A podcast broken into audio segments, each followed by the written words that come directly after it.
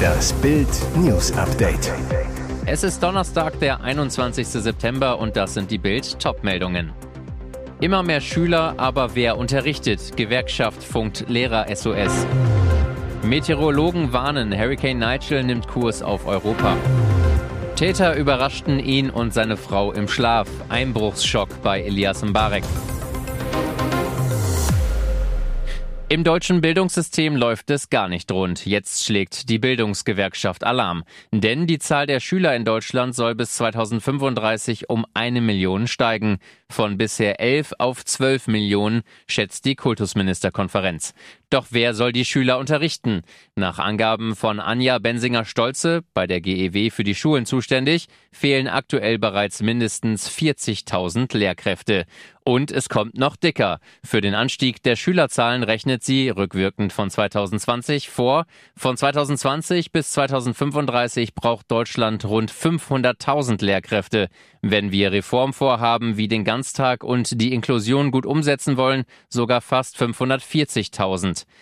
Die Folgen des Lehrermangels? Es unterrichten nicht mehr nur ausgebildete Lehrer. An manchen Schulen ist bloß noch jede fünfte Lehrkraft für den Beruf ausgebildet. Im besten Fall sind es dann Quereinsteiger, die zumindest einen Masterabschluss haben und dann nebenberuflich eine pädagogische Ausbildung nachholen. Stefan Düll vom Deutschen Lehrerverband ist darüber besorgt, dass die Kinder in der Grundschule teilweise nicht mehr richtig lesen und schreiben lernen, hänge auch mit der Qualität der Lehrer zusammen. Er betont, die Schätzung, dass es bis 2035 2035 eine Million Schüler mehr gibt, beruht auf aktuellen Zahlen. Wir sind ein Einwanderungsland. Es kann sein, dass die Zahl der Schüler noch weiter steigt. Die von der Kultusministerkonferenz veröffentlichte Prognose sei ein Weckruf an die Politik. Es ist warm, es ist noch immer Sommer und er will bleiben, vermutlich bis Ende September. Doch die Ursache ist beängstigend. Wir beobachten in den vergangenen Jahren immer öfter, dass Hurricanes Richtung Europa ziehen. Hurricane Nigel hat eine ganz ungewöhnliche Zugbahn. Er zieht auf dem direkten Weg in unsere Richtung. Das warme Meerwasser im Nordatlantik gibt ihm noch längere Zeit Energie. Irgendwann, vielleicht schon bald, werden wir es wohl erleben, dass ein Hurricane es bis zu uns schafft, warnt Diplom-Meteorologe Dominik Jung vom Wetterportal Wetternet. Wetterexperte Jung, Hurricane Nigel wandelt sich aber vor den britischen Inseln in ein außertropisches Tief um. Auf seiner Vorderseite kommen nächste Woche die warmen Luftmassen auch nach Deutschland. Hurricanes sind tropische Wirbelstürme, die sich normalerweise in den tropischen oder subtropischen Regionen über warmen Ozeanwasser bilden. Diese Stürme erhalten ihre Energie aus der Wärme des Wassers und benötigen eine Mindesttemperatur, um sich zu entwickeln und aufrechtzuerhalten. Europa liegt geografisch weiter nördlich und ist in der Regel nicht in den Pfaden von Hurricanes enthalten. Für Elias Mbarek ist ein Albtraum wahr geworden. Im Haus des beliebten Kinostars wurde nachts eingebrochen und er stand den Tätern fast gegenüber. Das erzählt der Schauspieler im neuen Podcast Enter Sandman. Mbarek und seine Frau Jessica hätten geschlafen, doch ich wache nachts auf und auf einmal geht die Tür auf vom Schlafzimmer und bin total schlaftrunken und sage so Hallo und die Tür geht wieder zu.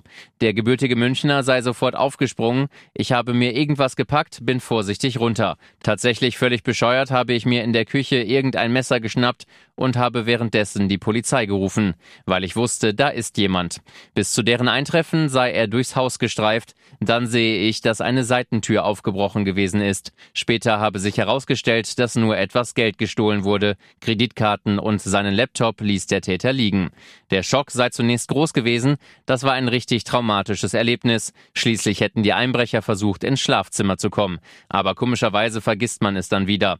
Obwohl die Täter nur drei Tage später wiedergekommen seien, jedoch auch diesmal erfolglos. Mbarek und seine Jessica, die sich vor einem Jahr auf Ibiza das Ja-Wort gaben, wollen das Haus auf der Baleareninsel trotz des Einbruchs behalten. Ihren Lebensmittelpunkt hat das Paar jedoch mittlerweile nach New York verlegt. Mehr als fünf Jahrzehnte hat die Familie von Debbie Randall nach Antworten gesucht. Jetzt wissen die Hinterbliebenen endlich, wer das Mädchen im Jahr 1972 ermordet hat. Über den gelösten Cold Case berichten US-Medien. Bei einer Pressekonferenz teilte die Staatsanwaltschaft von Cobb County in Georgia mit, dass William Rose das Kind entführt hatte. Er vergewaltigte sie und erwürgte die Neunjährige anschließend. 16 Tage nach ihrem Verschwinden fanden Polizeibeamte die Leiche. Ein Ermittler gestand, dass man Rose zu keinem Zeitpunkt auf dem Schirm hatte, bis sich eine Cold Case Einheit im Jahr 2015 des alten Falles annahm. Ein Stofffetzen mit Blumenmuster und ein Haar, welche die Spurensicherung am Tatort gefunden hatte, enthielten menschliche DNA.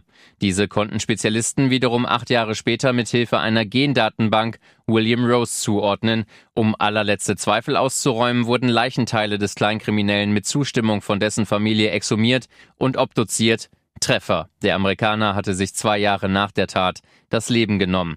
Bei der Pressekonferenz sprach auch der Bruder der getöteten Melvin Randall.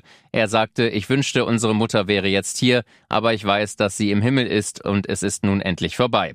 Er dankte den Ermittlern im Namen aller Angehörigen. Und jetzt weitere wichtige Meldungen des Tages vom Bild Newsdesk. Es ist das unglamouröse Ende einer schillernden Liebe. Nach 23 gemeinsamen Jahren stehen Karl Theodor zu Guttenberg und seine Frau Stefanie vor den Scherben ihrer Ehe. Die gemeinsamen Töchter Anna und Mathilda sind Flügge und nun breiten auch die Eltern noch einmal ihre Flügel aus. Doch vorher kommt der Kassensturz.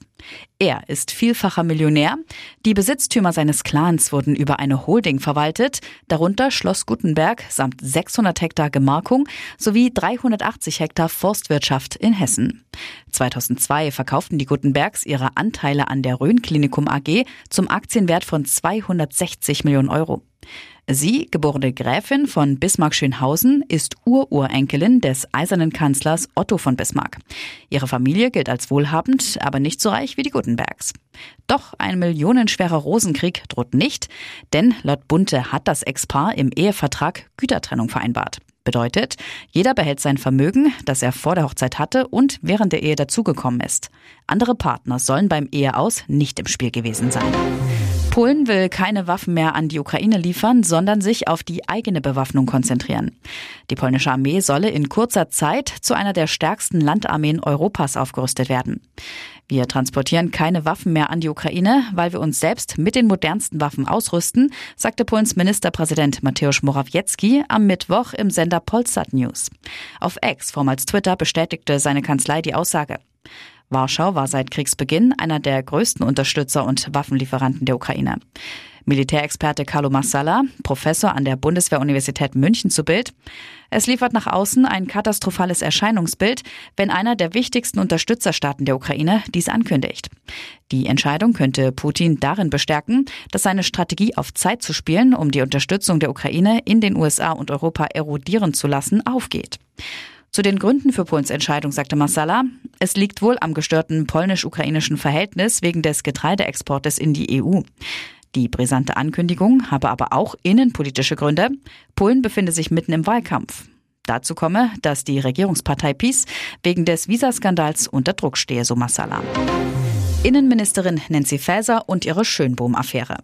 Gestern musste sie im Innenausschuss des Bundestages und später auch im Plenum Rede und Antwort stehen. Faeser schaltete direkt auf Gegenangriff. Schuld seien die Medien. Journalisten berichteten über die Mobbing-Affäre tendenziös. Belege seien aus dem Zusammenhang gerissen worden. Faeser erklärte erneut, Cyberabwehrchef Arne Schönbohm habe sie nicht allein wegen Gerüchten über eine zu große Nähe zu einem russennahen Verein rausgeschmissen. Genau das ist aber Schönbohms Vorwurf. Faeser konterte, es habe darüber hinaus Probleme bei der Personalführung und eine zu offensive Pressearbeit Schönbohms gegeben. Auffällig, ihre Aussage las Faeser Wort für Wort vom Sprechzettel ab. Bei der Frage nach einem von Bild enthüllten Vermerk aus dem Disziplinarverfahren gegen Schönbohm kam Faeser ins Schwimmen, so Teilnehmer. Laut diesem Vermerk hatte Faeser eine wiederholte Abfrage beim Verfassungsschutz und das Zusammentragen von Geheimunterlagen angeordnet. Problem? Das ist, wenn die Unschuld bereits erwiesen ist, nicht erlaubt.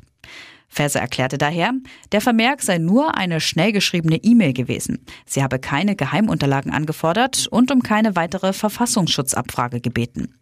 Mehr dazu auf Bild.de. Es wird doch nicht nur gezofft, Sommerhausbaby für Pia und Zico. Seit Montag läuft das Sommerhaus der Stars und es fliegen wie gewohnt ordentlich die Fetzen. Doch jetzt gibt es zuckersüße Liebesnews. Die Soapstars Pia Tillmann und Sigo Banach bekommen Nachwuchs. Das teilten die beiden jetzt auf ihrem Instagram-Account mit. Dort posteten sie ein glückliches Pärchenbild. In der Hand halten sie ein Foto vom Ultraschall des kleinen Wunders. Keine Worte notwendig, schreiben sie unter den niedlichen Schnappschuss und setzen zwei Herz-Emojis dazu. Pierre Tillmann hat bereits einen siebenjährigen Sohn. Für die zwei ist es jedoch das erste gemeinsame Kind. Die Schauspielerin Pia Tillmann und der ehemalige Bachelorette-Kandidat hatten zum ersten Mal am Set der TV-Serie Köln 50667 ein Auge aufeinander geworfen. Seit 2022 sind sie offiziell ein Paar und nun bald zu dritt. Ähnliche Erfahrungen machten übrigens die Sommerhauskandidaten 2016. Der Immobilienmakler Alexander Post erfuhr damals während der Dreharbeiten, dass er bald Papa wird. Seine Freundin Angelina erwartete ebenfalls ihren ersten gemeinsamen Nachwuchs. Die Kleine erblickte schließlich am 19. Oktober 2016 das Licht der Welt und auch heute sind sie noch eine Happy Family.